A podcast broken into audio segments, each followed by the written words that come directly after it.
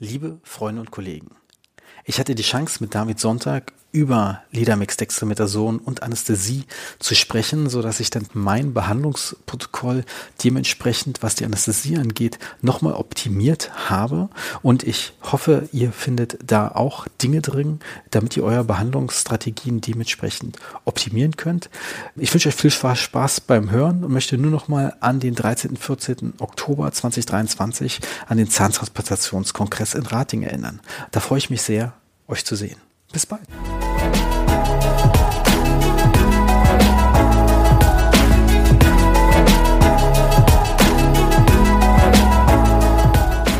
Herzlich willkommen zum heutigen Podcast. Ich bin verbunden mit Düsseldorf, ist das schon, David, oder? Ja, genau. Wohnst du direkt in Düsseldorf oder ein bisschen außerhalb? Nee, ich wohne direkt in Düsseldorf, so dass ich es nicht allzu weit habe zur Praxis und zur Uni. Das ist ja sehr praktisch. Du arbeitest an der Uni und hast auch eine eigene Praxis? Nee, es ist, ich arbeite an der Uni in Düsseldorf und ich arbeite an der Uni in Frankfurt. In Frankfurt bin ich angestellt und in Düsseldorf an der Uni habe ich meinen APL-Titel, so dass ich hier noch kostenlos Lehre erbringe. Und die Praxis, in der ich seit zehn Jahren arbeite und nur Endo mache auf privater Basis, ist nicht meine eigene Praxis, sondern da arbeite ich sozusagen als Freelancer. Bist du da offiziell angestellt oder arbeitest du wirklich als Freelancer, Freelancer? Als Freelancer, Freelancer. Ich bin da nicht angestellt. Ja, genau. Dadurch habe ich meine Freiheiten, die ich sehr liebe und meine verschiedenen Projekte, die ich verfolgen kann. Mich tatsächlich durch die Praxisniederlassung musste ich mich ja nochmal mit verschiedenen Praxisniederlassungsformen beschäftigen. Und mhm. deshalb ist es ja bei mir eine Praxisgemeinschaft geworden. Du kannst dich ja nicht einfach so, so leicht einmieten in einen Raum. Ja weil das gar nicht so trivial ist. Ja, es hängt, glaube ich, auch da mit der Beschäftigung zusammen, ob es tatsächlich dann die einzige Beschäftigung ist, der man nachgeht, also die einzige bezahlte Beschäftigung, ob es dann sozusagen eine Scheinselbstständigkeit ist oder ob es ein Teil anderer Beschäftigungen ist, neben anderen Beschäftigungen und ja, da liegt dann der Teufel im Detail. Hm. Ich meine, sobald du keine Kassenzulassung hast, ist es dann automatisch ein bisschen einfacher geworden, äh, muss man ja auch mal sagen. Ja, ich hatte tatsächlich nie eine Kassenzulassung. Dadurch, dass man bei der Endodontie ganz schnell mit einem Bein im Gefängnis steht, wenn man etwas abrechnet, was von der Krankenkasse nicht gewünscht ist. Deshalb wollte ich mich nie auf dieses dünne Eis begeben und habe einfach nie eine Kassenzulassung beantragt. Und dadurch bleibe ich rechtlich auf jeden Fall sehr sauber. Ja, ich habe mich tatsächlich dafür entschieden, weil ich keine Lust habe, gleich am Telefon den Leuten zu verklickern müssen, äh, sie müssen fürs Beratungsgespräch quasi schon was bezahlen. Aber das Gute ist, im Endo-Bereich werden ja meistens Revisionen geschickt. Du kennst es ja wahrscheinlich. Mhm. Und dementsprechend ist es ja von da von vornherein im Prinzip, wenn man es genau nimmt, schon raus, alles, was mit äh, Kasse ist. Ich kenne zwar Kollegen, die dann so einen Mix machen, ja, aber der würde sich bei mir bei einer einzelnen Zulassung gar nicht, das würde sofort nach hinten losgehen. Mhm. Ja, ich finde ähm, die Gespräche über Geld hat man natürlich und auch bei der Beratung ist es völlig richtig, dass man schon am Telefon sagen muss, dass die leider auch privat ist und dass man da gar nichts über Kasse abrechnen kann. Aber ja, das ist dann Bestandteil von der Entscheidung sozusagen. Jetzt muss man vielleicht sagen, ich habe noch keine Rezeptionistin, dass es die Leute, die, die Leuten verklickert. So, wenn ich eine hätte, so. wäre das vielleicht auch einfacher. Ja, ja, das macht es deutlich schwieriger. Ja, da habe ich Glück, dass ich da die praxischen Strukturen selbstverständlich mitnutzen kann wir haben ja schon im Vorfeld ein bisschen äh, miteinander äh, uns unterhalten.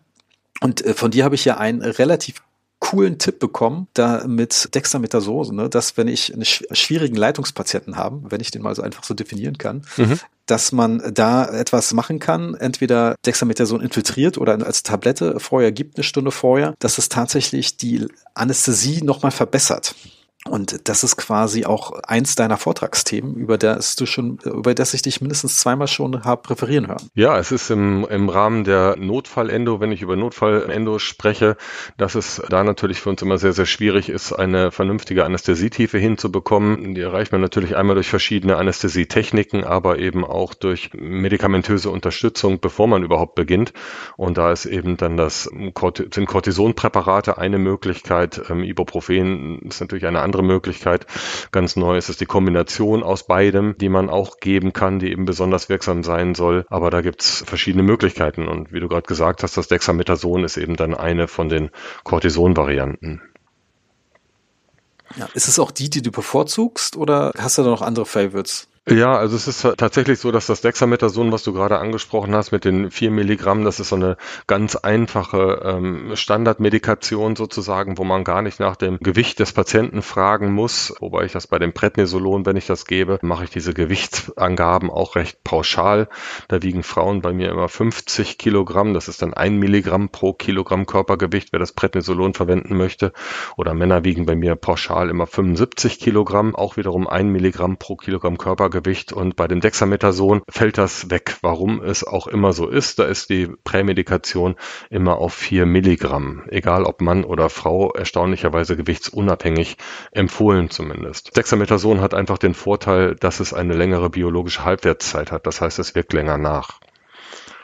Und wir haben ja den zwei Aspekte sozusagen mit dem Dexamethason, die man damit erschlägt. Einmal ist es eben, dass die Anästhesie tatsächlich besser wirkt, dass sie also etwas schneller wirkt und wir eine höhere Wirktiefe haben dadurch, dass wir nicht so viel Anästhetikum benötigen. Und das andere ist, dass wir die postoperativen Beschwerden auch eliminieren. Das heißt, die Patienten haben mit dem Dexamethason ähm, durch die lange biologische Halbwertszeit auch einfach weniger postoperative Beschwerden tatsächlich, ich meine, ich kenne ja die Patienten, ich habe da einen ganz bestimmten vor mir, der schon mir quasi im Vorgespräch mhm. gesagt hat, dass bei ihm die Leitungsanästhesie nicht so gut funktioniert. Äh, mhm. Da habe ich das angewendet und ich sag mal so, es ist jetzt nicht so, dass es jetzt dadurch immer geklappt hat, aber schon deutlich besser war. Wie, so, mhm. wie waren deine ersten Erfahrungen damit selber? Oder wie bist du überhaupt darauf gekommen, das anzuwenden? Fangen wir mal lieber so an. Ja, ich habe es tatsächlich mal irgendwann gelesen, da ich ja doch so auf, auf beiden Beinen stehe, auf der einen Seite universitär und auf der anderen Seite in der Praxis, lese ich dann auch möglichst viel, bevor ich irgendetwas mache. Und erst nachdem ich relativ viel gelesen hatte, zufälligerweise drauf gestoßen bin und dann recht viel gelesen hatte, habe ich mich dann auch getraut, es tatsächlich anzuwenden. Ich wende es nicht pauschal an, muss ich sagen, sondern da muss schon wirklich ein Ausnahmepatient mit starken Schmerzen da sein, weil, wie du auch schon am Anfang angesprochen hast, sind es einfach meistens Revisionen doch die wir haben und nicht gerade die Patienten mit den starken Schmerzen, die mit der ähm, symptomatischen irreversiblen Pulpitis kommen. Wenn das aber so ist, dass da eben so ein Patient da ist, dann kriegt er eben seine vier Milligramm Dexamethason und ich bin aber auch, was die Menge an Anästhetikum angeht, sehr, sehr großzügig, viel großzügiger als andere Zahnärzte das sind. Und was es jetzt letztlich ausmacht, dass die Anästhesie tatsächlich vernünftig wirkt, das kann ich am Ende auch nicht sagen. Ob das jetzt tatsächlich die Menge ist, ob es die unterschiedlichen unterschiedlichen Orte sind, an denen ich anästhesiere, weil ich natürlich nicht nur drei Leitungsanästhesien hintereinander gebe, alles an den gleichen Ort, sondern versuche verschiedene Orte und Techniken miteinander zu kombinieren. Und welche Art der Unterstützung da jetzt das Corticosteroid gibt, das kann ich so im Detail auch gar nicht sagen. Aber sag mal, wenn wir jetzt, jetzt erstmal von dem äh, quasi schwierigen Unterkieferanästhesien sprechen, was sind denn da deine Techniken? Wie viel spritzt du und was wendest du alles an? Kannst du da mal durchgehen, bitte? Ja, ja, gerne. Also ich nehme ganz normales UDS, Ultrakain, kein UDS Forte, was ja manchmal äh, gerne genommen wird, weil Forte sich so schön laut anhört und so schön stark, aber das benötigt man tatsächlich überhaupt nicht. Ganz normales UDS ist vollkommen in Ordnung und dann ist es so, dass ich äh, Minimum drei Kapulen gebe.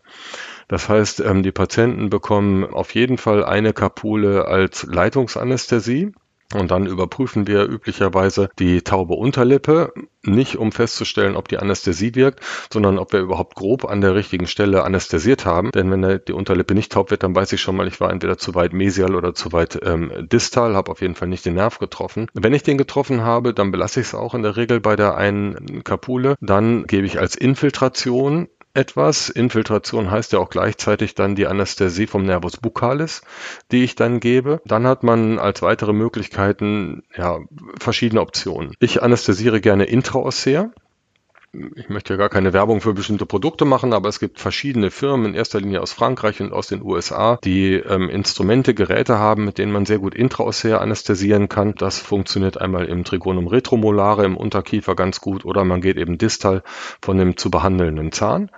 Und dann kann man da eine Kapule intraossär tatsächlich geben, was sehr, sehr gut wirkt. Oder wem das zu suspekt ist, der kann auch sehr gut intraligamentär geben. Und bei der intraligamentären Anästhesie ist es dann eben nur wichtig, dass man vorher tatsächlich auch den Zahn vernünftig sauber macht, um da keine parodontalen Schäden zu setzen. Wenn man da den vielleicht nicht super gereinigten drei oder vier Sechser oder Siebener unten die ganzen Keime dann mitnimmt in den Desmodontalspalt, das wäre einfach schade. Das heißt, wenn ich intraligamentär anästhesiere, dann reinige ich auch den Zahn vernünftig vernünftig vorher mit dem Kelch ein bisschen Paste, ein bisschen Chlorhexidin und dann kann man relativ unbedarft auch die Infiltration geben. Aber es sind eben die intraligamentäre ähm, Anästhesie geben.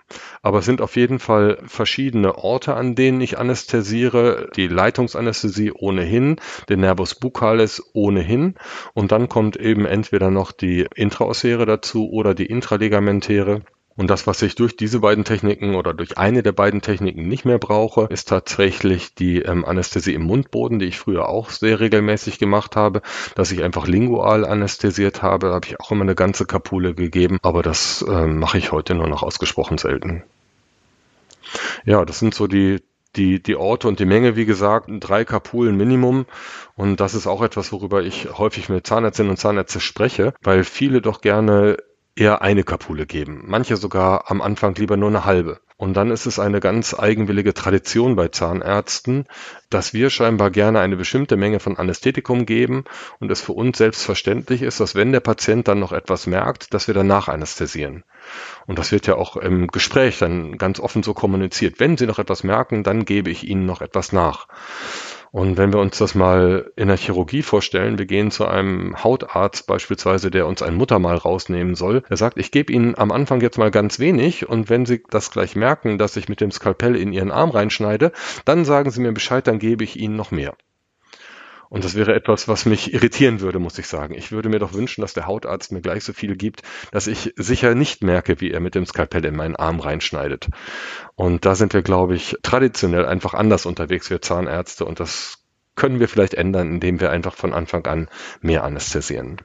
Ja, vielleicht um die Angst der Anästhesie, vor der Anästhesiemenge nochmal so ein bisschen zu nehmen. Man kann sich auch die Packungsbeilage durchlesen vom, vom UDS, vom Ultrakain. Und da steht verrückterweise drin, dass bei Erwachsenen bis zu 12,5 Milliliter gut vertragen werden. 12,5 Milliliter. Das sind ungefähr sieben Kapulen.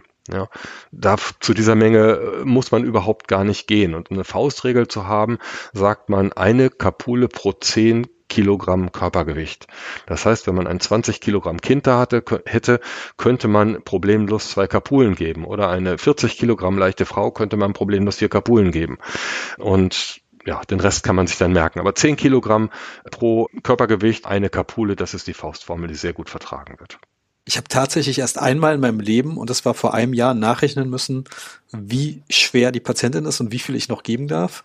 Aber es lag daran, dass sie am selben Tag mhm. im Oberkiefer drei Kapulen oder vier sogar UDS Forte bekommen hat. Ja, und dann war es so, mhm. ja, okay, wie viel darf ich jetzt noch geben? Weil die war sehr schmal. Und äh, aber mhm. dank, da ich ja standardmäßig auch eins zu 200.000 spritze, war das zum Glück kein Problem. Aber tatsächlich war das dann auch bei der Dokumentation bei meinem Kollegen auch so ein bisschen so, na, wie viel habt ihr denn jetzt gespritzt? Drei oder vier? Das ist jetzt schon wichtig. Ja, und da mussten die dann mal kurz nachgucken, wie viele denn noch da rumliegen. Ja, das ist dann schon ja. spannend. Ja. Also die Wirktiefe der Anästhesie ist tatsächlich nicht höher, wenn man ähm, UDS Forte verwendet. Also das hat da keinen Nutzen für uns tatsächlich. Das mag bei chirurgischen Maßnahmen anders sein, verständlicherweise, wenn es tatsächlich um die Blutarmut geht.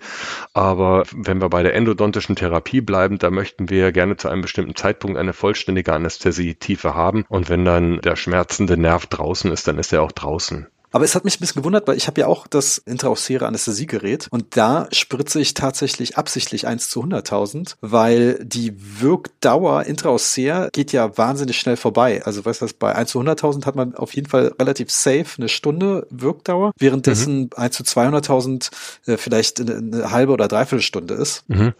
Also kann ich so nicht ich habe den, ich, ich kenne die Zahlen leider nicht, ich kenne die Daten dazu nicht und persönlich habe diese Erfahrung nicht gemacht. Liegt vielleicht auch daran, dass ich eben mit verschiedenen Techniken kombiniert arbeite und nicht nur auf das eine Verfahren vertraue. Da ist aus meiner Sicht sowohl klinisch praktisch als auch wissenschaftlich ein Verfahren einzeln so schlecht wie das andere. Da gibt es gar keine ein richtiges Verfahren, sondern es ist immer die Kombination aus Verfahren. Und dann ist es ja so, dass das ja primär relevant ist bei der symptomatischen irreversiblen Pulpitis und wenn ich dann tatsächlich ja relativ zeitnah nach der Gabe vollständiger aller Anästhesien, die ich setze, in den Zahn reinbohre, dann kann ich ja auch den Nerv äh, relativ schnell exzerpieren. Und dann habe ich danach eigentlich kein Schmerzproblem mehr.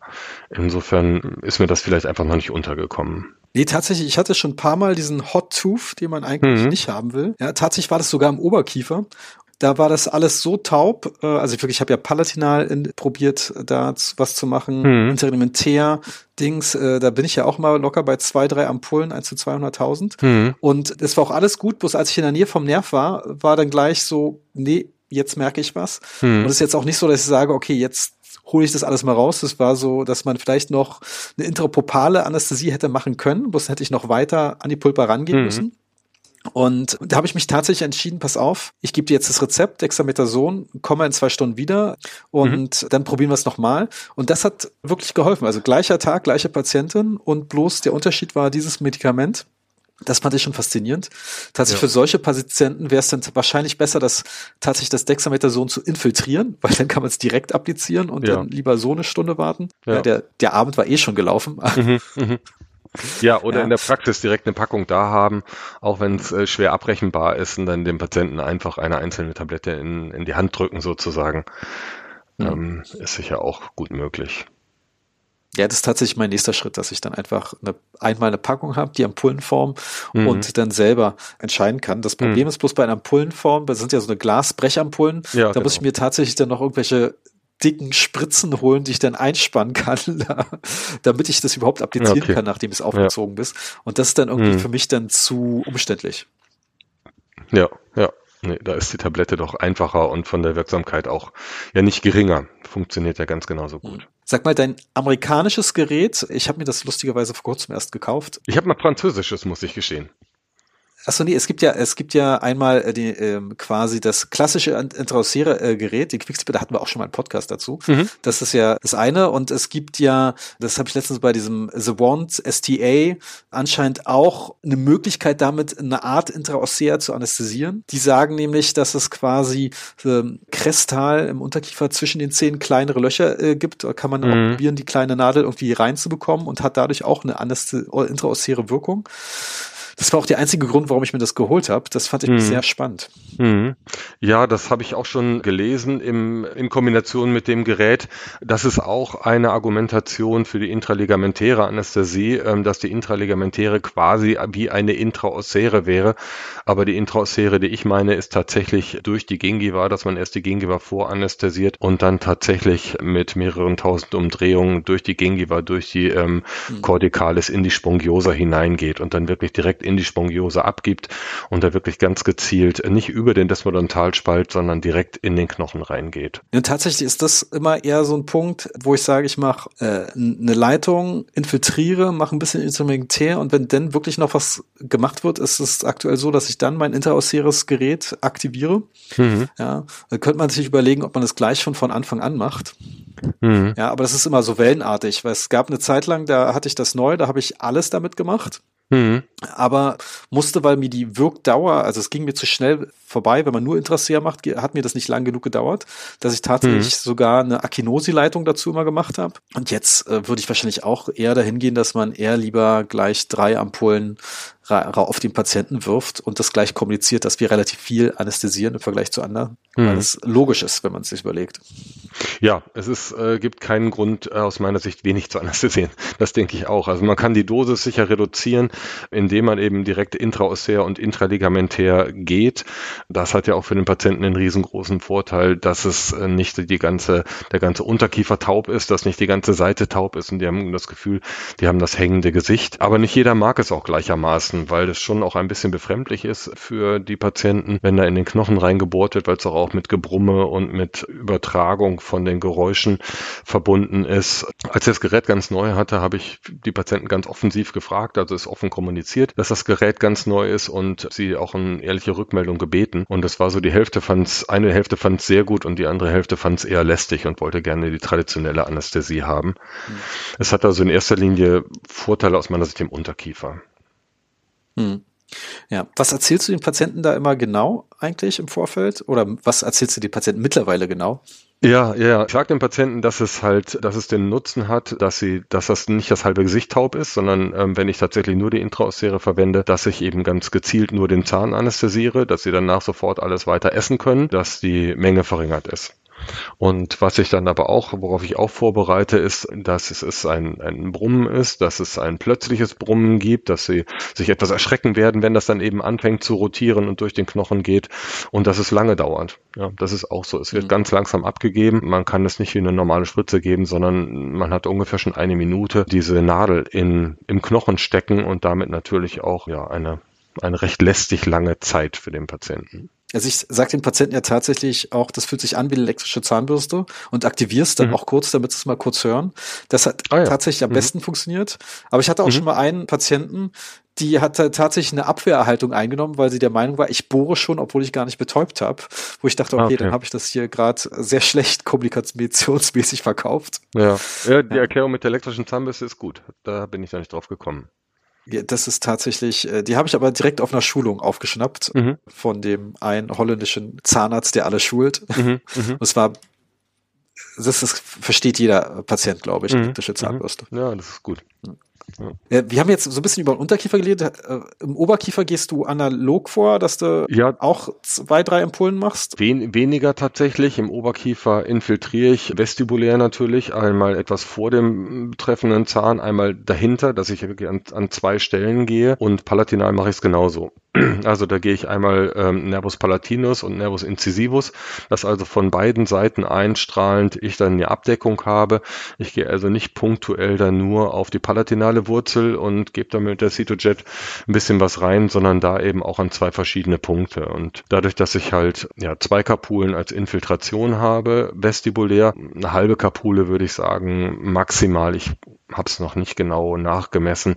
Palatinal, mehr ist es auf gar keinen Fall. Hängt ja auch sehr vom Gaumen ab, wie fest dann die Gingiva ist, wie viel Volumen da überhaupt reingeht. Da habe ich auch keine bestimmte Menge, die ich abgebe. Das ist eher nach dem Widerstand ähm, und dem, den ich spüre, wenn ich die Anästhesie abgebe und ähm, der Verfärbung der Schleimhaut, die man dann natürlich sieht, wie schnell die weiß und livide wird. Aber auf jeden Fall an zwei Punkten palatinal. Das funktioniert üblicherweise schon gut und ansonsten wäre es noch die Intraligamentäre, die dann zusätzlich käme. Lustigerweise, ich habe ja indirekt über dich einen Abrechnungstipp gehört. Da ging es eigentlich mhm. ums Dual Rinse. Mhm. Wie du die Materialkosten da abbrichst, da habe ich natürlich gleich bei mir umgesetzt. Mhm. Hast du irgendwie was im Anästhesiebereich irgendeinen Tipp, wo du sagst, also ich weiß, ich kenne ja diesen einen Klassiker-Tipp, dass man tatsächlich im Oberkiefer eine Leitung auch abrechnen darf, wenn man den Nervus palatinus äh, betäubt? Ah, okay, das weiß ich gar nicht. Ja.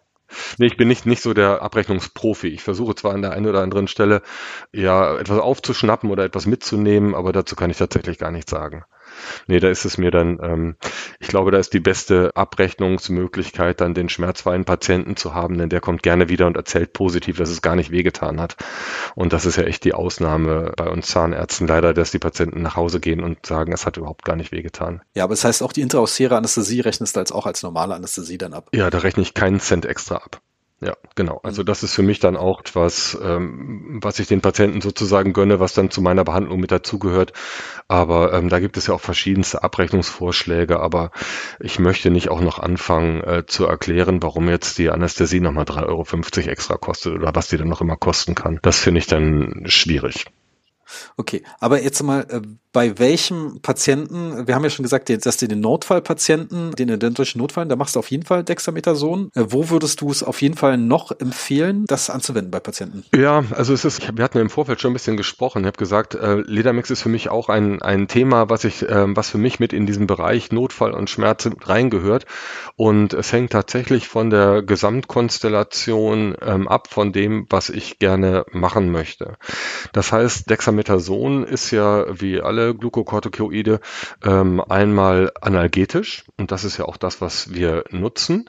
In dem Fall, es ist aber auch gleichzeitig immunsuppressiv, das heißt die Immunabwehr funktioniert nicht mehr so gut, wie es eben vorher war und ähm, das kann natürlich dann schon zum, zum Problem werden, muss man tatsächlich sagen. Das heißt, wenn ich jetzt einen Patienten hätte und der hätte einen klopfempfindlichen Zahn beispielsweise und ich würde dem jetzt äh, erstmal sagen, ja, nehmen Sie jetzt einfach mal zwei Tage lang Dexamethason und dann treffen wir uns wieder, dann ist die Wahrscheinlichkeit, dass der mit erheblich stärkeren Schmerzen wiederkommt und dass der durch die Gabe von dem Dexamethason es richtig Probleme bekommen hat, sehr hoch. Einfach ähm, weil ich die immunsuppressive ähm, Wirkung habe. Die analgetische habe ich zwar auch, aber dadurch, dass das Immunsystem dann ähm, geschwächt ist, muss ich also diese Indikation tatsächlich begrenzen auf Zähne, die eine symptomatische irreversible Pulpitis haben und die ich dann auch zeitnah behandeln möchte. Das heißt, wenn ich jetzt einen Patienten habe mit dieser irreversiblen Pulpitis und ich weiß, ich lasse ihn jetzt drei Tage lang alleine und ich gebe dem jetzt einfach drei Tage lang ähm, nur Cortisonpräparate, dann kann das zwar funktionieren, es kann aber auch sein, dass das Ganze exazerbiert. Das ist halt auch dann ein bisschen die Problematik, die genauso bei dem Ledermix ist, dass das Ledermix ja auch ein reines Schmerzmedikament ist und kein, ja, ein entzündungshemmendes Medikament eben ist, auch genauso ähm, wie das Dexamethason auch. Aber es ist halt kein Heilmittel. Das heißt, ich muss unbedingt erst die Krankheitsursache vorher ausgeschlossen haben.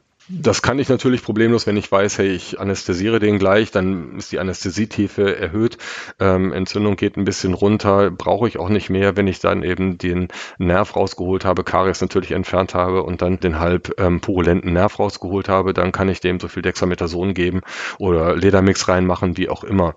Ähm, problematisch ist dann aber diese Anwendung bei nicht indizierten Zähnen.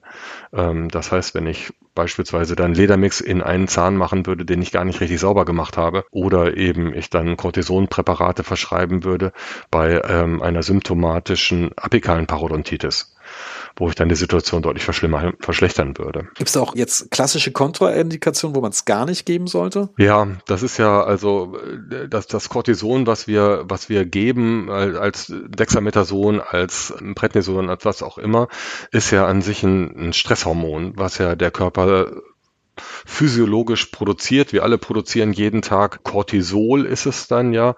Und die Präparate, die wir verschreiben, ähm, sind ja nochmal zusätzlich zu dem, was der Körper ohne, ohnehin produziert. Und da muss man schon gucken, dass die physiologische Wirkung bei den Patienten ähm, unterstützt wird, sozusagen, bei denen es keine Grundproblematiken gibt. Das heißt, wenn ich einen Patienten habe, der einen Diabetes hat, dann weiß ich natürlich durch das Cortisol, was der Patient dann zusätzlich bekommt, also durch das Dexamethason oder was auch immer, geht der Blutzucker hoch. Ja, und das ist natürlich etwas, weil als Stresshormon ist das super, dient erstmal dazu im Körper, dass er, dass das, ähm, dass die Glucose nach oben geht, damit wir stressresistent werden, etwas leisten können. Aber wenn ich das beim Diabetiker mache und ich informiere den nicht richtig, wenn der Blutzucker geht nach oben, dann kann der durchaus ein Problem kriegen. Das gleiche ist bei Patienten mit einem Bluthochdruck. Wenn die einen Bluthochdruck haben und ich gebe dann das Dexamethason dazu, dann wird der ähm, Blutdruck wahrscheinlich dadurch nicht gerade sinken. Als Stresshormon, äh, der im Kaskaden frei, frei freisetzt im Körper, die wir selbstverständlich gar nicht singulär auf den Zahn begrenzen können, wenn wir das Ganze systemisch geben, sondern was einfach auf den Gesamtorganismus wirkt. Und das ist vielleicht auch etwas, was man so ein bisschen im Hinterkopf haben sollte. Wenn wir das Dexamethason geben, dann ist es einfach so, dass wirklich jede Zelle im Körper einen Rezeptor für das äh, ähm, Cortisol hat. Wirklich jede, jede einzelne Zelle. Es ist also, es wirkt schon auf das Gesamtsystem, ist unproblematisch, wenn wir das ein, zwei, drei Tage machen. Aber es ist tatsächlich dann eben nur in der einen Situation für ein, zwei, drei Tage gedacht und auf keinen Fall länger als eine Woche. Und wenn ich das für ein, zwei Tage verwende, ist es auch unproblematisch, obwohl es eben diese ähm, doch deutliche systemische Wirkung hat. Ich kann mich auch an, an einen deiner Vorträge erinnern, hast du so eine Kantinengeschichte erzählt, dass du mal mit Kollegen aus anderen Fachrichtungen gesprochen hast, die regelmäßig Dexamethason äh, verschreiben ja. und äh, um ihre Einschätzung gebeten hast. Ja, das ist tatsächlich so. Ja, ich habe ganz am Anfang Anfang, als es ähm, als ich mich vorsichtig herangetastet habe an, an die Gabe von den Glukokortikoiden, habe ich Dermatologen gefragt, ich habe HNO-Ärzte gefragt, ich habe alle möglichen gefragt. Und das war doch ganz erstaunlich, mit welchen Mengen die arbeiten. Wenn zum Beispiel jemand einen Hörsturz hat, dann ähm, kann der stationär aufgenommen werden und bekommt wirklich äh, 1000 Milligramm, also ein Gramm ähm, bis zu zwei Gramm sogar von dem Prednisolon. Wir haben ja von, fünf, von ein Milligramm pro Kilogramm Körpergewicht gesprochen. Und die nehmen doch dann wirklich ein Vielfaches, wenn die 1000 bis 2000 Milligramm geben für ein bis zwei Tage. Die Patienten bleiben dann aber auch stationär, weil das eben auch auf die Psyche gehen kann und das doch auch ähm, die Menschen dann komisch werden können unter Umständen. Und dann ist es auch ganz gut, wenn die eben unter Beobachtung stehen. Dermatologen ähm, geben auch unter Umständen deutlich mehr für deutlich längere Dauer. Andere äh, schwierige Bereiche, wie zum Beispiel Zustand nach Organtransplantation, ähm, da werden ja auch Cortisonmengen über lange Zeiträume in hohen Dosen gegeben. ähm, an die wir uns niemals heranwagen sollten.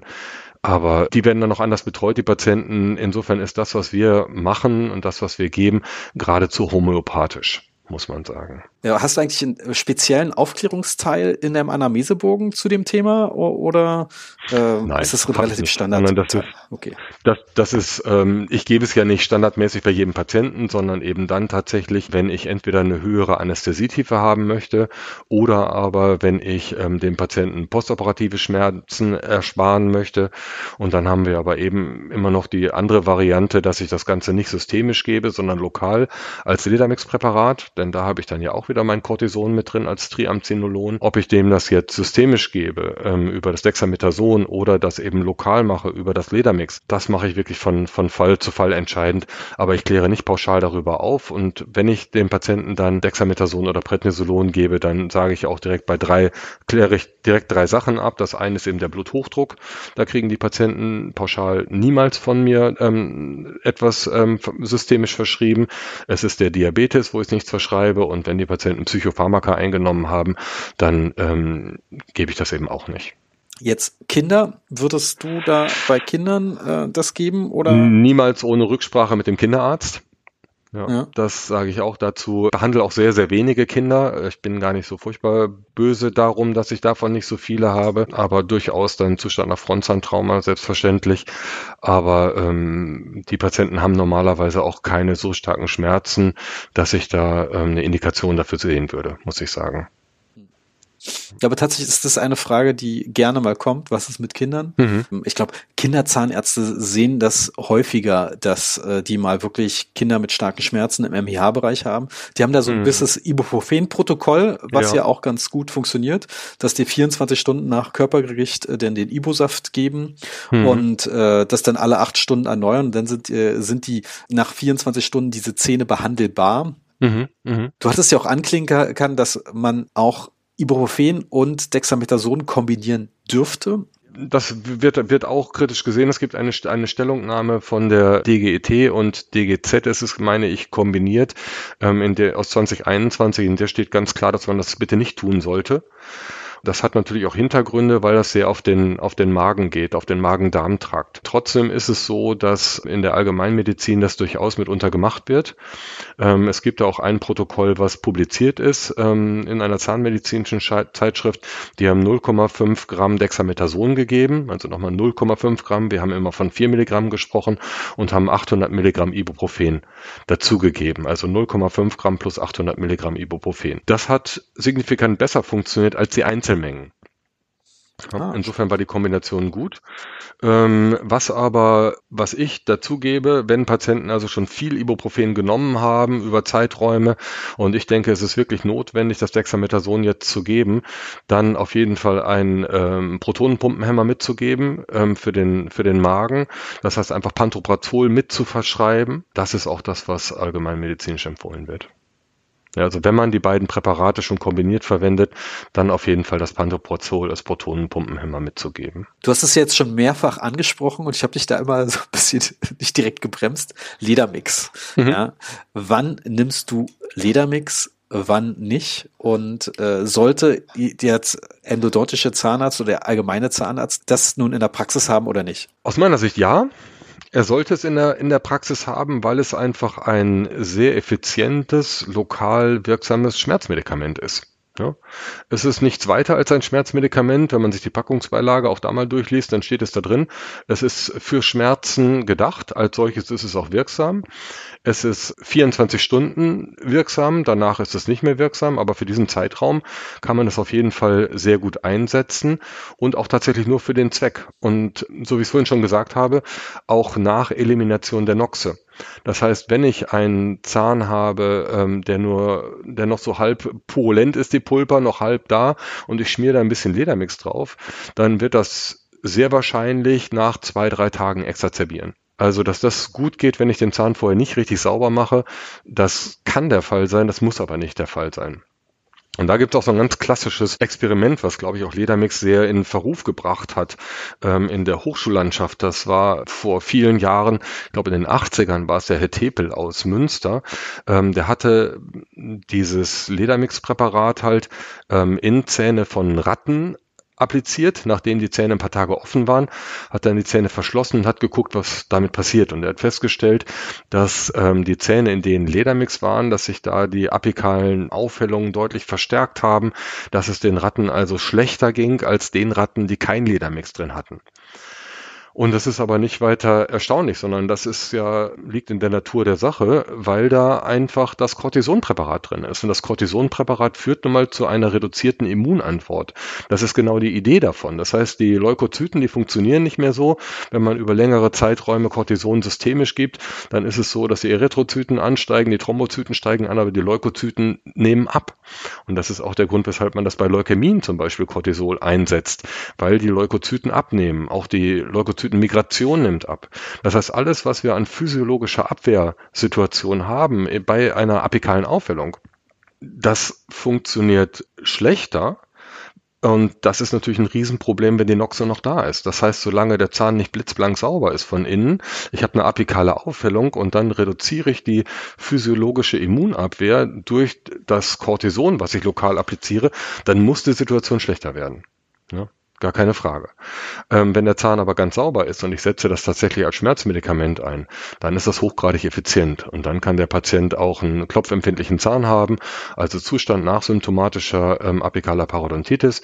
Wenn ich den Zahn von innen richtig sauber gemacht habe und keine Bakterien mehr da drin sind, dann ist das ein Träumchen. Ja, dann wird der Patient nämlich sehr, sehr schnell schmerzfrei und dann kann ich mir wirklich überlegen, gebe ich das jetzt systemisch oder gebe ich das lokal, spielt am Ende dann auch keine große Rolle. Also ich finde schon, dass es ein gutes Medikament ist, was man natürlich richtig einsetzen muss. Äh, mit dem Matthias Zehnder, den ich über alle Maßen schätze, ähm, mit dem habe ich mich auch ähm, darüber unterhalten und er sagte salopp, ja, Aspirin, Ledermix ist Aspirin für einen schlechten Zahnarzt. Ja, also beim Ledermix sind wir nicht, sind wir nicht einer Meinung, muss ich tatsächlich sagen. Und da hat er natürlich aus seiner Erfahrung auch ein bisschen recht, weil Ledermix schnell eingesetzt wird, wenn Zahnärzte einen Zahn nicht ruhig bekommen. Ach, ich nehme jetzt mal Ledermix und dann wird er schon nicht mehr weiter wehtun, ohne wirklich die Ursache zu finden oder zu suchen, zu beseitigen und dann das Problem auch tatsächlich zahnmedizinisch gelöst zu haben. Und das Ledermix kaschiert. Ja, und das ist ja ein Nachteil in dem, in der Situation dann auch davon. Ja, Ledermix wurde, gibt's ja alle möglichen, mittlerweile nennt man es ja Hacks, die, wo es verwendet wurden. Misch, mische Tempon mit Lebermix, damit deine Provisorien oder die Zähne nicht hochgehen und weiß ich was alles. Da gibt's ja alles mögliche. Und du hast ja, glaube ich, auch mal äh, in einem Vortrag erwähnt, dass Experten auch Calciumhydroxid mit Ledermix mischen, damit sie sich dann das Beste aus beiden Welten erhoffen und am Ende wirkt beides gar nicht. Ja, das ist, ähm, das ist äh, teilweise richtig. Ähm, es ist so tatsächlich, dass viele ja an ihre eigenen Kochrezepte glauben haben.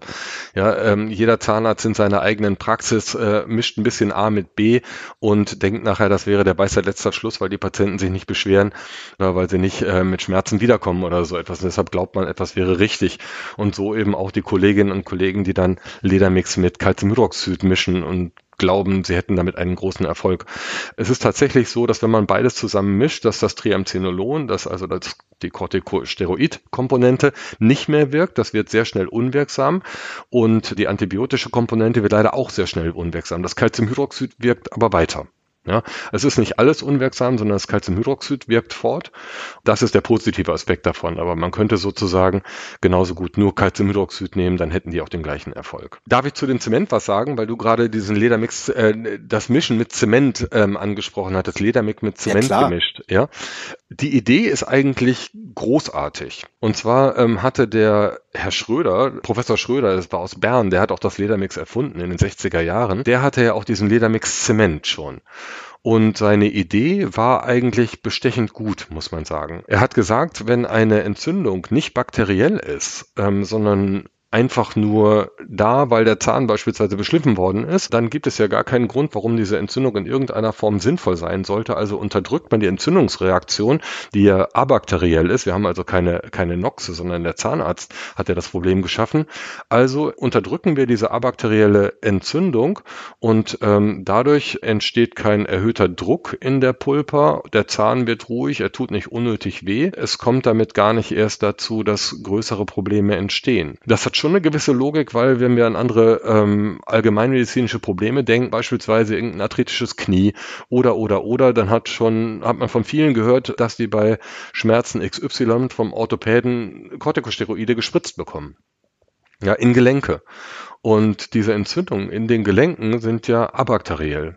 Ja, sonst würde man selbstverständlich keinen Corticosteroid da verwenden. Und wenn ich jetzt also von einer abakteriellen Entzündung der Pulpa durch ein Schleiftrauma ausgehe, dann ist der Grundgedanke, ähm, diese unnötige Entzündung in der Situation zu unterdrücken und dadurch den Zahnnerv zu beruhigen, erst einmal schon nachvollziehbar. Es hat sich nicht durchsetzen können, auch sicherlich deshalb, weil der Zustand der Pulpa unterschiedlich ähm, beurteilt wurde, in Wirklichkeit ja gar nicht beurteilbar ist und sicherlich auch da äh, mit Ledermix-Zement gearbeitet worden ist ähm, an Stellen, ähm, wo Pulpen eben auch bakteriell infiziert waren und dann kommt es eben genau zu dem, was wir schon besprochen haben, nämlich dass es dadurch viel größere Probleme gab, als die, die man sonst gehabt hätte, wenn man Standardzement genommen hätte. Du hast vorhin auch schon die Bedienungsanleitung oder die Gebrauchsanleitung von Ledermix angesprochen. Mhm. Mich, mich hat es ja mal überrascht, als mir jemand gesagt hat, dass es nach dem Öffnen der Tube tatsächlich irgendwie nur noch sechs Wochen haltbar ist, das Medikament. Mhm.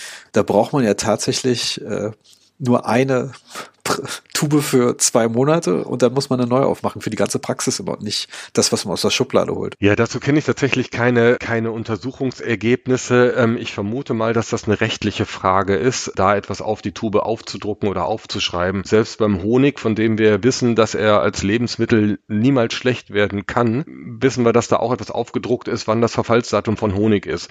Und Honig wird niemals schlecht werden. Also ich möchte jetzt nicht sagen, dass das Ledermix niemals schlecht werden kann oder dass diese sechs Wochen nicht stringent einzuhalten sind.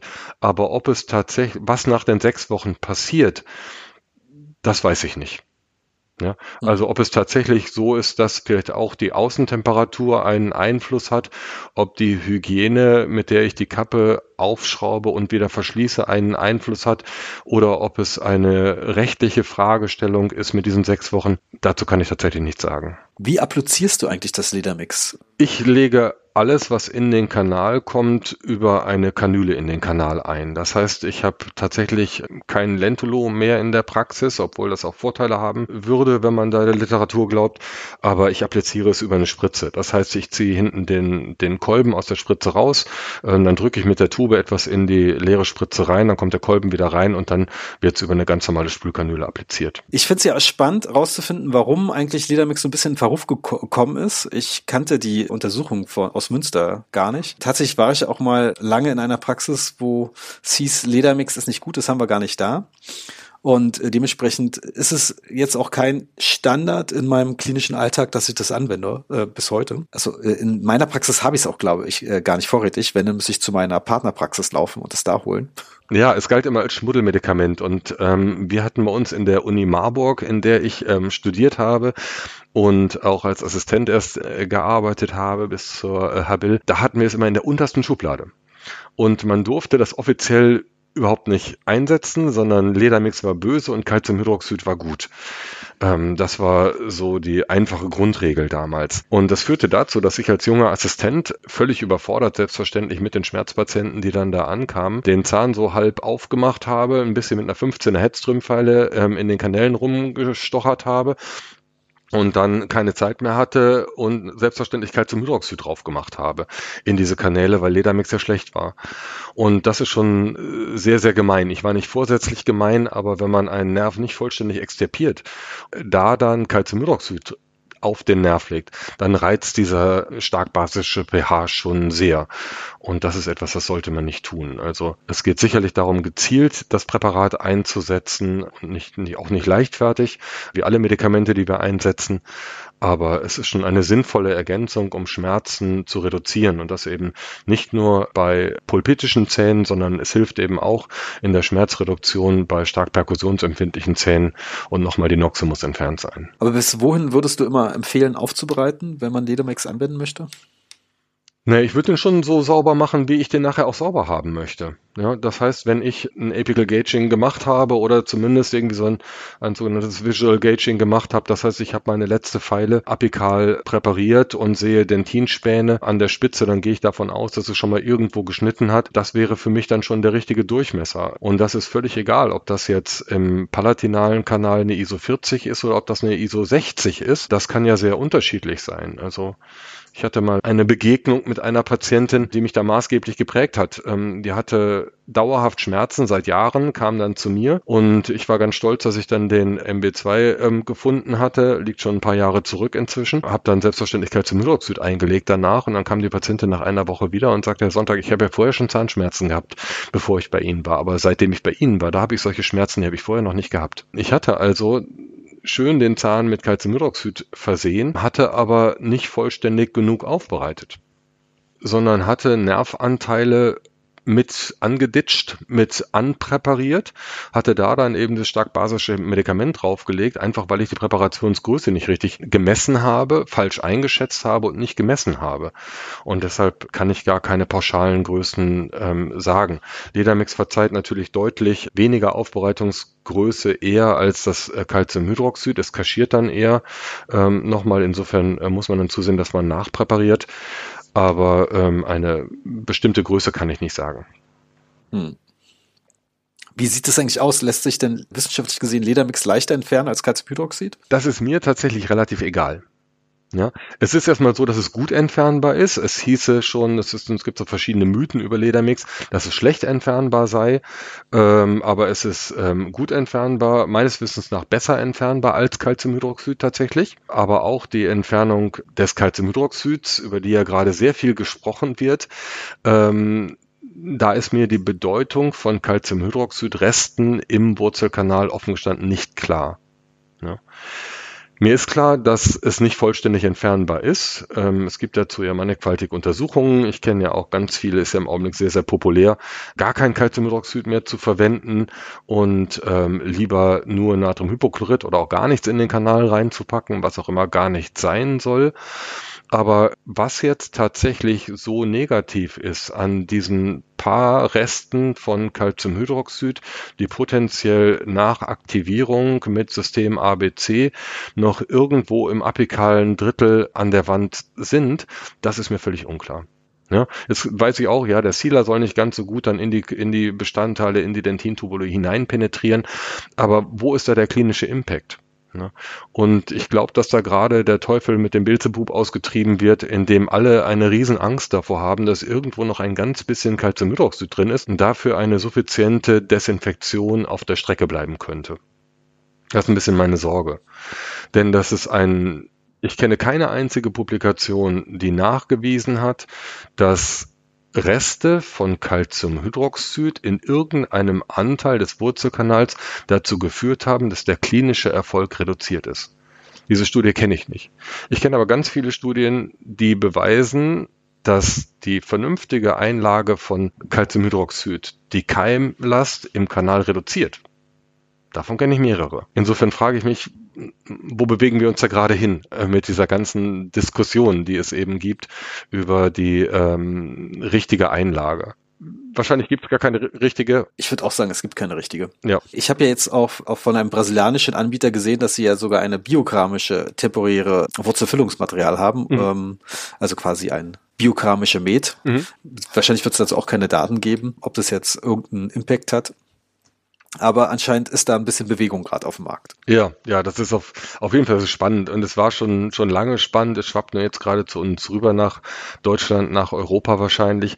Es gibt so eine alte ähm, Untersuchung aus 2009. Da wurden die amerikanischen Spezialisten, die Endospezialisten, ähm, wurden gefragt, das waren sogar die Board Members, also die Certified Board Members der AAI, welche medikamentöse Einlage sie nehmen. Und die Hälfte hatte schon in 2009 angegeben, dass sie da gar nichts reinmachen in den Wurzelkanal. Ja, also da gab es das schon sehr lange einfach äh, nur Natriumhypochlorid drin stehen zu lassen und dann nichts mehr reinzumachen. Die andere Hälfte macht der Medikamente rein. Fernerin richtig oder falsch gibt es nicht, aber Calciumhydroxid ist schon durchaus in der Lage, Keime zu eliminieren. Das ist sicher. Ich glaube, das Schwierige an dem Ganzen ist ja auch am Ende, ist es ja schwierig, bestimmte Sachen am Ende klinisch zu vergleichen. Wie weit hat derjenige aufbereitet? Wie weit musste der Zahn aufbereitet werden? Wir haben ja nicht von jedem Zahn eine Mikro-CT-Analyse, wo wir es dann nach, äh, irgendwie nachvollziehen können, was jetzt das der entscheidende Faktor war für den Erfolg oder Misserfolg. Das macht das ja Ganze auch immer ein bisschen schwierig zu untersuchen.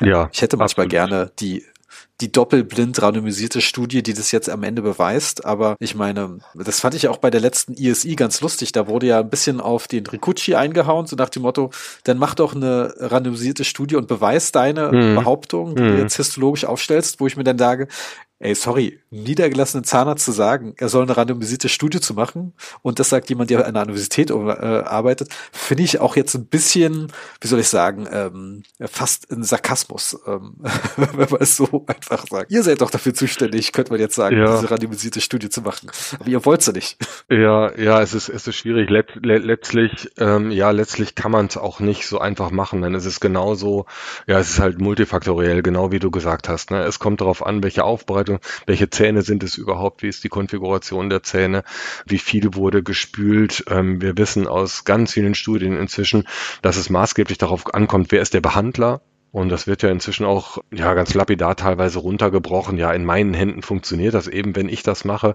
Und damit werden ganz seltsame Dinge teilweise begründet. Aber ähm, es ist tatsächlich so, ähm, dass der Behandler einen riesengroßen Einfluss hat. Und wenn ein Behandler vielleicht ganz viel vorher schon mit Ultraschall ähm, nachpräpariert, irgendwelche Istmen sauberst auspräpariert hat, dafür ewig und drei Tage braucht und selbstverständlich die ganze Zeit dabei mit Natriumhypochlorid spült, welchen Einfluss hat dann am Ende tatsächlich noch diese medikamentöse Einlage?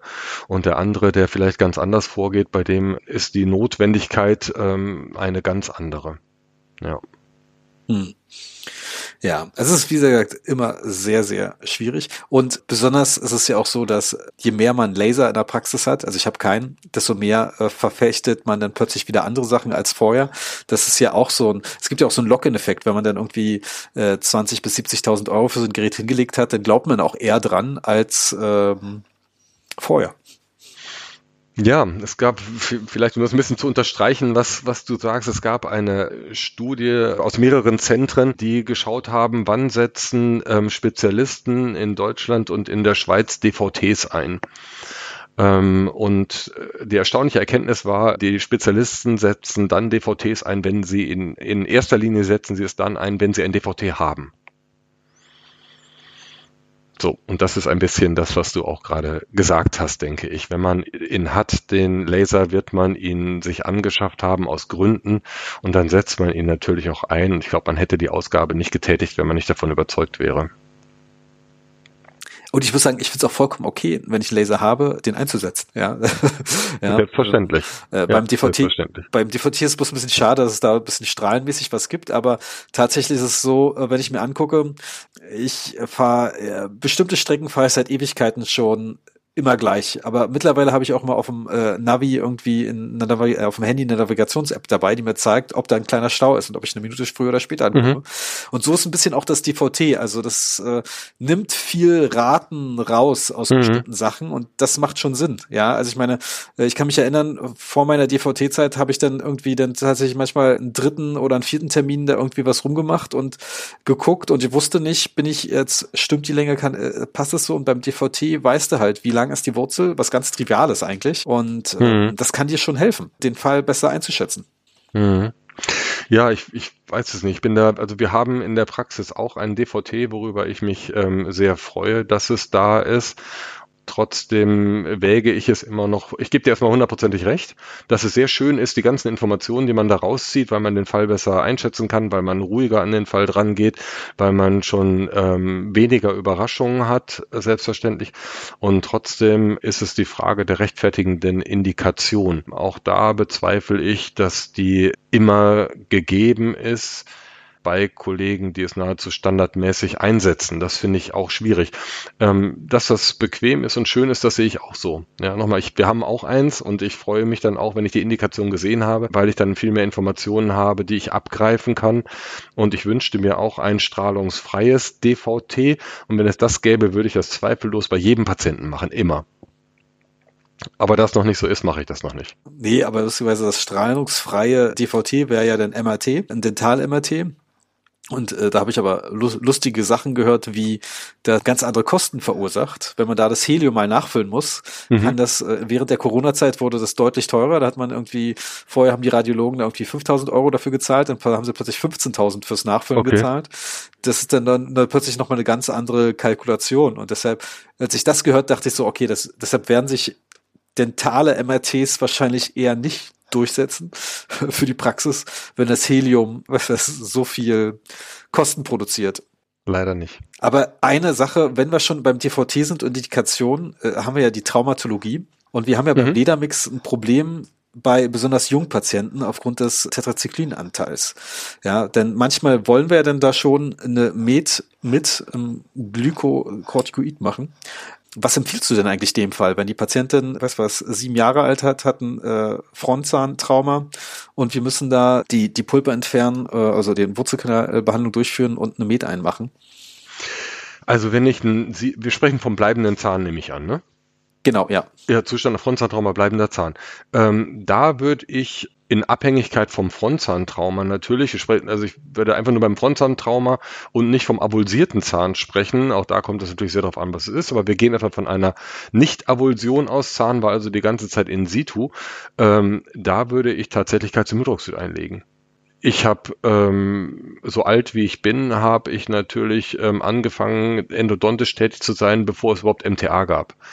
Und in dieser Zeit war die einzige Möglichkeit, ähm, biologische biologisch orientierte Zahnmedizin zu betreiben, die klassische Apexifikation. Das heißt, man hat einfach Calciumhydroxid über längere Zeiträume eingelegt, hat zugeschaut, was dann apikal passiert. Und das war ganz verrückt, welche regenerativen Therapien mit dieser ganz klassischen alten ähm, Calciumhydroxid-Einlage damals möglich waren und heute noch gleichermaßen möglich sind. Verwendet keiner mehr, ist völlig unpopulär geworden, äh, muss man immer regenerative Therapie das Ganze nennen und ähm, MTA-Plug draufsetzen und so weiter und so fort. Aber es ist nicht weniger wirksam geworden, da Calciumhydroxid reinzulegen, ähm, das oben sauber zu verschließen und einfach abzuwarten, denn diese ähm, pluripotenten Stammzellen, die sind heute noch genau genauso da, wie sie vor 20 Jahren da waren. Da würde ich dann eher mit Calciumhydroxid arbeiten und den Zahn einfach mal ein bisschen sich selbst überlassen, ähm, nachdem man den äh, penibelst äh, sauber gemacht hat natürlich und das, ähm, das Trauma richtig eingeschätzt hat, ähm, dass man keine Resorptionen befürchtet und so weiter. Aber ähm, eine Apex-Neogenese funktioniert ähm, hervorragend mit Calciumhydroxid. Ich wollte so ein bisschen auch auf eher auf die Resorptionsprophylaxe hinaus äh, gehen. Also das ist ja dann auch eher der alvosierte Zahn, was nicht schlimm ist. Ja. Also da habe ich, hätte ich dann, wenn ich die Indika wenn der Zahn tatsächlich avulsiert war, äh, sieben ist jetzt sehr jung, ähm, weil ich nicht mhm. weiß, wie, wie kurz oder wie lang er da ist, ne, wenn wir zwei Jahre drauflegen könnten, gedanklich, dann ist das schon ein bisschen ja. länger geworden.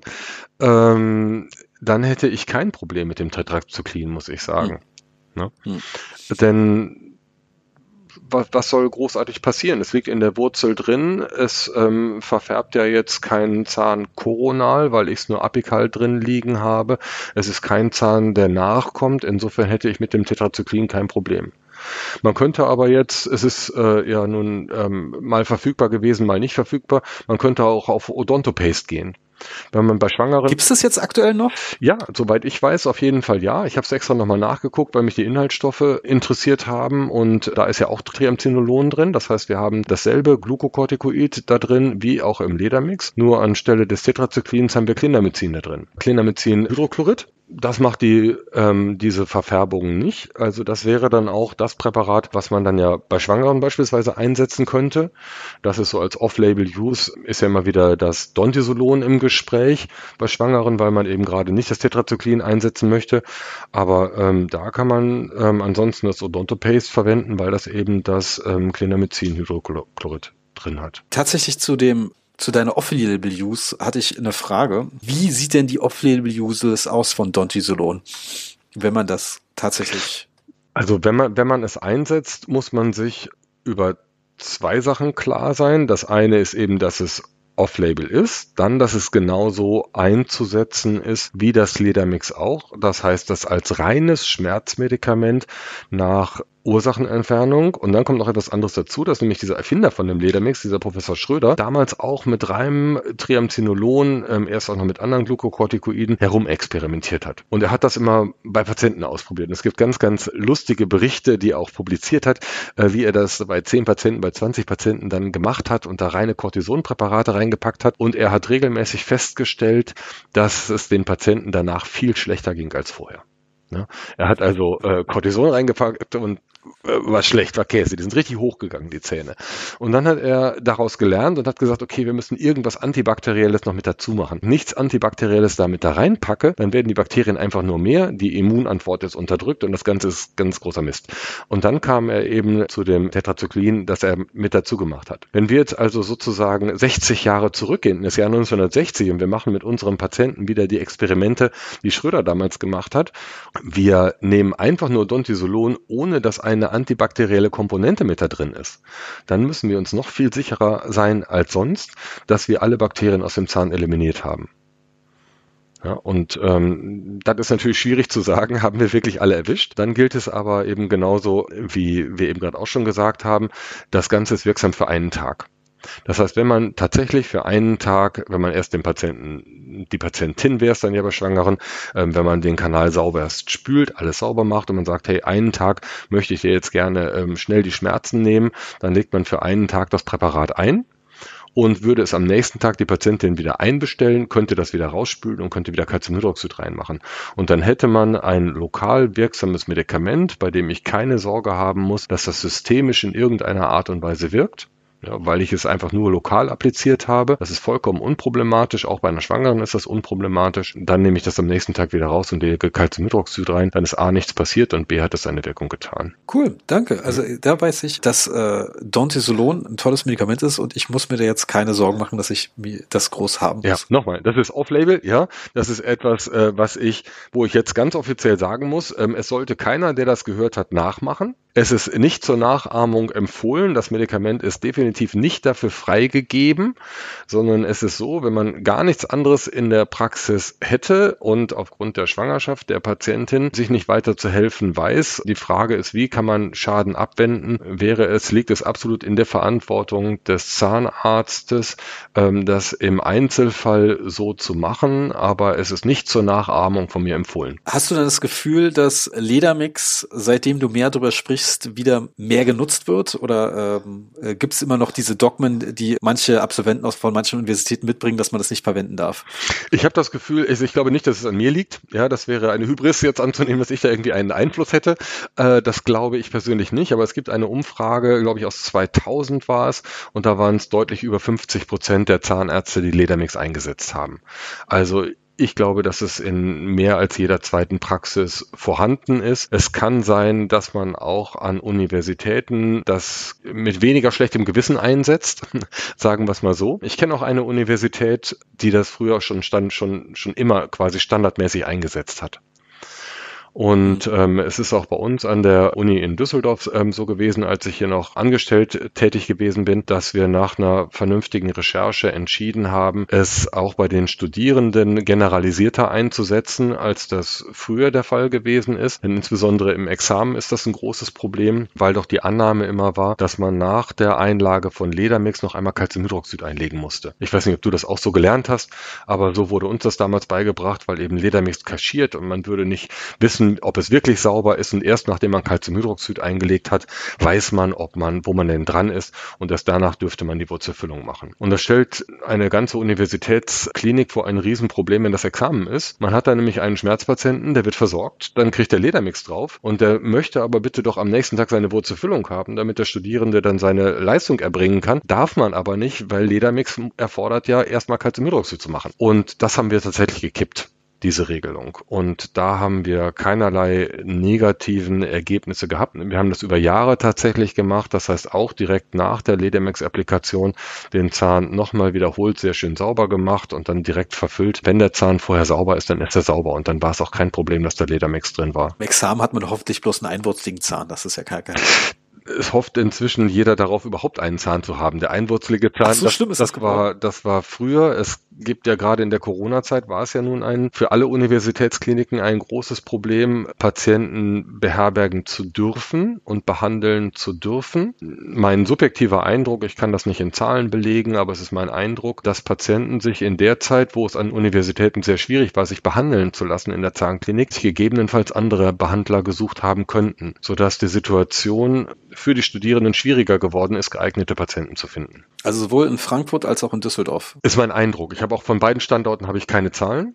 Ja, das mhm. muss ich sagen. Aber da ich ähm, durchaus das immer, wenn auch nicht persönlich, aber in gewisser Distanz doch mitverfolge, wie im Examiner geprüft wird, ist es einfach so, dass ich weiß, dass es schwierig ist für die Studierenden, Patientinnen und Patienten, die geeignet sind, zu bekommen. Ja. Und jetzt noch eine kleine ketzerische Frage. Wenn in Münster damals die Untersuchung war mit dem Ledermex, mhm. wird es dort noch gelehrt, dass man das nicht verwenden darf? Oder ist das, das weiß ich tatsächlich das nicht. Ja, müsstest du mal den, den Edgar Schäfer fragen. Ja, aber es ist nicht so, dass das jetzt eine, das ist jetzt irgendwie eine schlechte Münsteraner Untersuchung wäre, auf gar keinen Fall, sondern dieses Experiment, das ist auch in der, in der Neuzeit, in den letzten Jahren tatsächlich wiederholt worden. Da gab es genauso diese Rattenstudien auch. Also in den, in den letzten Jahren gerade gab es eine Publikation im ähm, JOE und eine andere im International Endodontic Journal, die mit Ratten experimentiert haben. Ist so ein Standardprotokoll, wie man den Ratten die Zähne aufschleift und was man damit macht. Nur da wurde in den beiden Fällen kein Ledermix eingelegt, sondern da wurden die Ratten einmal mit Dexamethason behandelt und einmal mit Prednisolon und man hat eben geguckt, wie sich die apikalen Aufhellungen verhalten. Hm, Habe ich nicht auch nicht ganz verstanden, diese Untersuchungen, weil es so ist, dass Cortisonpräparate grundsätzlich eine katabole Wirkung haben. Das heißt, der Knochen baut sich grundsätzlich ab, wenn man ähm, die Cortison-Basisdosis ähm, deutlich erhöht. Und trotzdem war es so, dass in einem Experiment festgestellt worden ist, dass sich die, der Knochen erhöht hat, die Knochendichte, dass die Läsion kleiner geworden ist. In einer anderen Studie kam genau das Gegenteil dabei raus, aber es war eben kein Ledermix, was eingelegt worden ist. Aber diese Art von Experiment gibt es eben noch heute und interessante Sache auf jeden Fall. Aber die sind in eher im asiatischen Raum angesiedelt. Kann das sein? Ich meine, dass sie angloamerikanisch wären. Aber ich kann dafür meine Hand jetzt nicht ins Feuer legen. Ich, ich höre immer wieder, dass solche Tierexperimente im zahnmedizinischen Bereich im deutschsprachigen Raum fast unmöglich mittlerweile sind. Ich weiß gar nicht, wie der aktuelle Stand da ist. Ähm, ich glaube nicht, dass es unmöglich ist. Also es gibt immer wieder Tierexperimente, von denen ich auch weiß, die sind ja inzwischen gerade in Deutschland ähm, sehr, sehr umstritten. Deshalb wirbt, glaube ich, kein Standort mehr damit. Und Tierversuchsanstalten, die es an allen deutschen Universitäten meines Wissens nach gibt, die haben auch kein großes Schild draußen dranhängen, hier ist unsere Tierversuchsanstalt. Ja, weil ähm, die doch einfach so viel Kritik ausgesetzt sind, dass man damit äh, nicht gerade hausieren geht. Schade, muss man so sagen. Ich meine, man kann ja verzichten auf Tiere zu essen, aber ich glaube, Experimente sind in dem Rahmen ethisch noch komplett vertretbar. Ja, ich weiß es nicht. Ich finde es ich find's schwierig. Ich muss sagen, äh, wenn, wenn wir schon zu diesem Thema äh, rübergeschwappt sind, ich habe so einen Kurs begonnen in der Tierversuchsanstalt, weil ich auch da so einen äh, dann notwendigen Schein machen wollte und ich habe den Kurs abgebrochen weil ich die Sinnhaftigkeit von den Experimenten, die da beschrieben worden sind, nicht nachvollziehen konnte. Ich kann auch die Sinnhaftigkeit von den Tierexperimenten mit den Cortisonpräparaten für den zahnmedizinischen Bereich nicht nachvollziehen. Und das ist auch ein bisschen das Fazit der Publikationen, dass die selber am Ende schreiben, dass das, was da mit den Nagetieren passiert ist, dass das nur sehr begrenzt auf den Menschen übertragbar ist. Und dann muss ich mich schon fragen, ja, warum macht ihr es dann? Ja, welche Erkenntnis gewinnt man daraus, wenn es doch die Übertragbarkeit ohnehin sehr schwierig ist. Und da würde ich mir doch wünschen, trotz aller Komplexität, das zu machen, was du vorhin genannt hast, ähm, nämlich die Studien an den Universitäten nach Möglichkeiten so zu fördern, dass sie besser durchführbar sind, weil wir dann reale Daten hätten, mit denen wir Zahnärzte auch direkt etwas anfangen können. Ja. Hm. Und das ist ja, damit ist ja jedem sehr geholfen, wenn man einfach nur, nur sage ich jetzt, obwohl ich um alle Schwierigkeiten weiß, prospektive Studien in einem höheren Maße durchführen könnte, als es derzeit der Fall ist und wenn die Gegebenheiten an den Universitäten durch die Politik dafür geschaffen würden.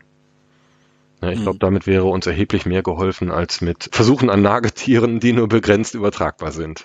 Ja, aber das ist jetzt wieder Wunschdenken, so wie der strahlungsfreie DVT.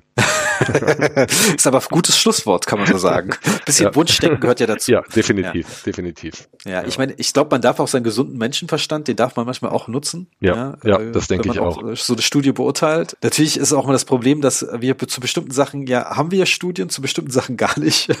Und ist dann aber auch mal schwierig. Und man kann sich auch darüber streiten, ob man jetzt jede neueste Pfeile immer nochmal durch, durch be bestimmte Experimente schieben muss, denn da weiß man ja teilweise auch, dass die funktionieren.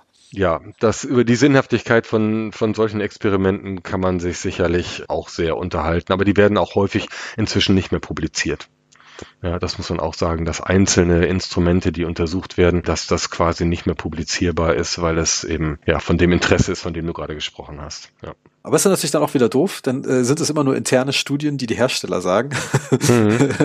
laut, laut internen Studien, das ist ja auch mhm. das Problem. Ich äh, bin ja Fan von ein, zwei Nischenprodukten äh, im Composite-Bereich. Mhm. Da kann man natürlich auch immer sagen, ja, ich habe es getestet bei uns, es wurde natürlich nie was publiziert und war nicht deutlich besser oder schlechter. Mhm. Ja, so kann man natürlich äh, so ein Produkt gleich so ein bisschen neutralisieren, also jetzt ohne es negativ, mhm. einfach eine neutrale mhm. Angabe zu machen, ohne es wirklich positiv oder negativ zu gewichten. Aber dann ist die Neugierde bei bestimmten Leuten nicht geweckt. Aber tatsächlich weiß man ja gar nicht, ob A, die Studie wirklich durchgeführt wurde mhm. und ob das einfach nur dahergesagt und B, was denn nur genau rausgekommen. War es genauso gut oder ja, war es ein bisschen besser, ein bisschen schlechter? Ja. ja. Da gibt's ja dann tausende Spins, wie es so schön ja. heißt. Ja. Cool, David. Wird man eigentlich deinen Vortrag über äh, dieses Thema, du gibst ihn ja ab und zu bestimmt immer mal wieder. Wo kann man den mal hören? Falls man da noch tiefer reingehen will und ein paar Bilder haben will. Ja, da bin ich tatsächlich gerade überfragt. Ich weiß es nicht. Nee, ich kann es ich kann's nicht sagen, tatsächlich. Ich weiß es ja. nicht. Ich weiß, ich meine, bei manchmal tauchst du ja beim diversen Zahnärzte-Tagen auf, wenn mhm. gerade das Endo-Thema ist. Habe ich dich, glaube ich, bei der DGT einmal gesehen. Ich weiß nicht, ob online oder offline. Das ist mal schwierig ja, zu sagen glaub, heutzutage. Ich glaub, war online, ja. Und ich habe dich auch mal bei einem Hersteller mit drei Buchstaben über das Thema äh, referieren gesehen.